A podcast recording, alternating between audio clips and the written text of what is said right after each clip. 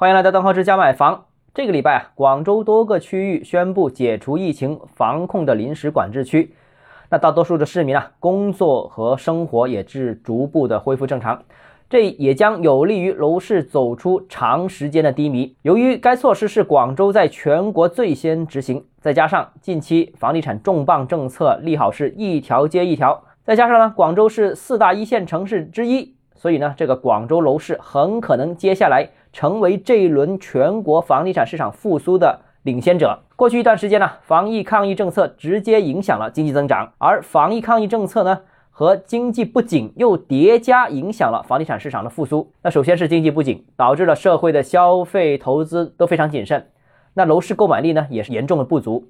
第二呢，就是各地受防疫政策的影响，房地产业务呢也是大规模、大面积的非正常运作。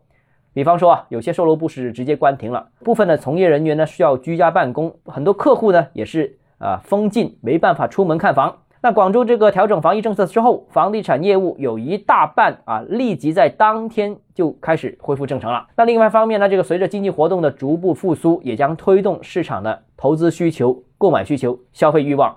那楼市呢也能从中获得利好。除此以外，本周初也公布了房地产上市企业股权融资方面的五项调整优化措施。上周呢，央行也宣布了降低存款准备金率。那上上周呢，也落地了十六条金融措施支持房地产。那每条都是重磅的啊，大反转式的支持楼市政策。那预计啊，在多项政策的合力之下，呃，楼市有望在明年春节之后逐步走出低迷。走入复苏。十月二十一号，那全球评级机构标准普尔发文，那预计呢，这个在大力度的政策支持之下，中国房地产市场可能啊，这个危机啊会在三到六个月之内迎来拐点。那这是因为从今年初到目前为止，全国各地出台楼市支持政策已经超过了一千条，为史上最多啊。而标准普尔发表这个报告之后的十一月二十五号，央行宣布再次降准。然后十一月二十八号呢，这个证监会宣布了尘封十二年之久的上市房企融资业务再启动。到十一月三十号，广州宣布解除疫情防控的临时管制区。那随后，北京、成都、重庆、石家庄等城市也先后宣布执行防疫政策二十条、九不准，啊等等的一些相关规定。